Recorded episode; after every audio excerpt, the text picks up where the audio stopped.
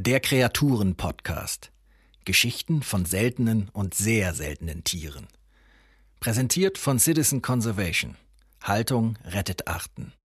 Heute Petra Gerster, Journalistin und Moderatorin. Das Ei-Ei.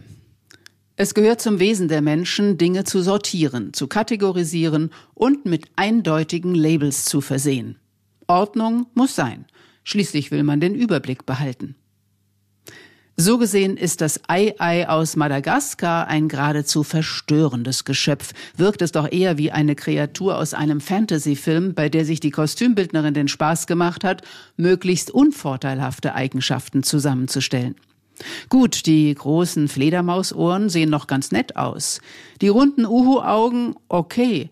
Aber dieses Nagergebiss mit den Biberzähnen in Verbindung mit dem struppigen, dunklen Fell laden nun nicht gerade zum Kuscheln ein.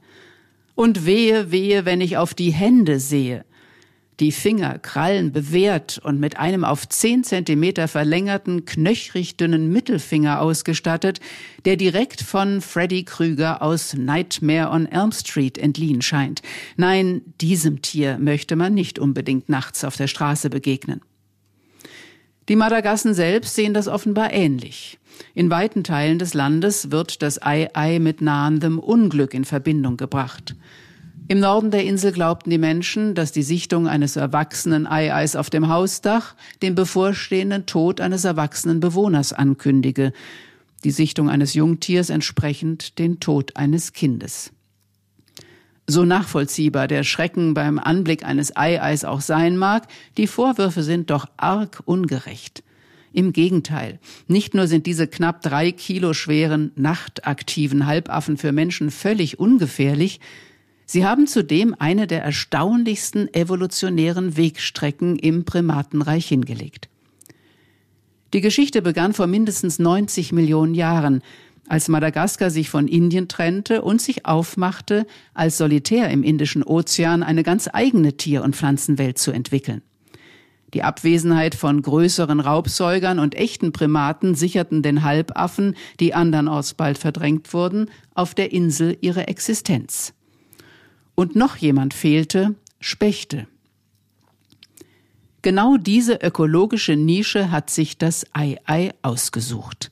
Während der Specht die Rinde nach hohlen Stellen abklopft, um sich dann mit dem Schnabel Zugang zu verschaffen und mit seiner langen Zunge die Beute zu ergreifen, hat das Ei-Ei einen anderen Weg zum selben Ziel gefunden. Mit seinen großen Ohren lauscht es an der Rinde auf die verborgenen Fraßgeräusche der Käferlarven und den Klang verräterischer Hohlräume, die es mit seinem knochigen Mittelfinger erklopft. Hat es einen Leckerbissen geortet, kommen die Zähne zum Einsatz. Mit ihnen ritzt das Ei-Ei die Rinde auf, um dann mit Hilfe seines Mittelfingers die Larve aus dem Loch zu pulen. Man merke, viele Wege führen zum Wurm. Und noch etwas lehrt uns der erhobene Mittelfinger, der dem Ei-Ei übrigens den deutschen Namen Fingertier bescherte. Eitelkeit führt nicht zum Ziel. Bäume wollen entlarvt werden und wenn die Spechte fehlen, muss halt jemand in die Bresche springen, mag der ästhetische Preis auch noch so hoch sein.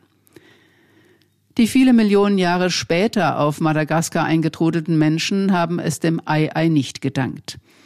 Es ist jedoch nicht in erster Linie die Bejagung, die zur Bedrohung für seine Existenz wurde, sondern die Entwaldung.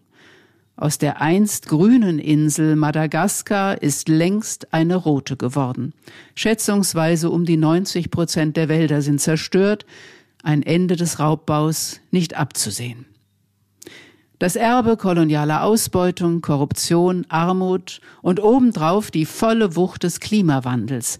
Auf Madagaskar ist im Kleinen zu beobachten, was auf uns zukommt in den kommenden Jahrzehnten. Im Grunde müsste man für die gesamte Tier- und Pflanzenwelt dieses Mini-Kontinents vorsorglich Reservelebensräume schaffen, wollte man diesen unermesslichen evolutionären Schatz bewahren. Das dürfte knapp werden. Aber immerhin in Sachen Ei-Ei ist schon einiges passiert. Ab Mitte der 80er Jahre des letzten Jahrhunderts begann die Zoogemeinschaft den Versuch einer koordinierten Erhaltungszucht in Verbindung mit umfangreichen Forschungs- und Artenschutzaktivitäten vor Ort.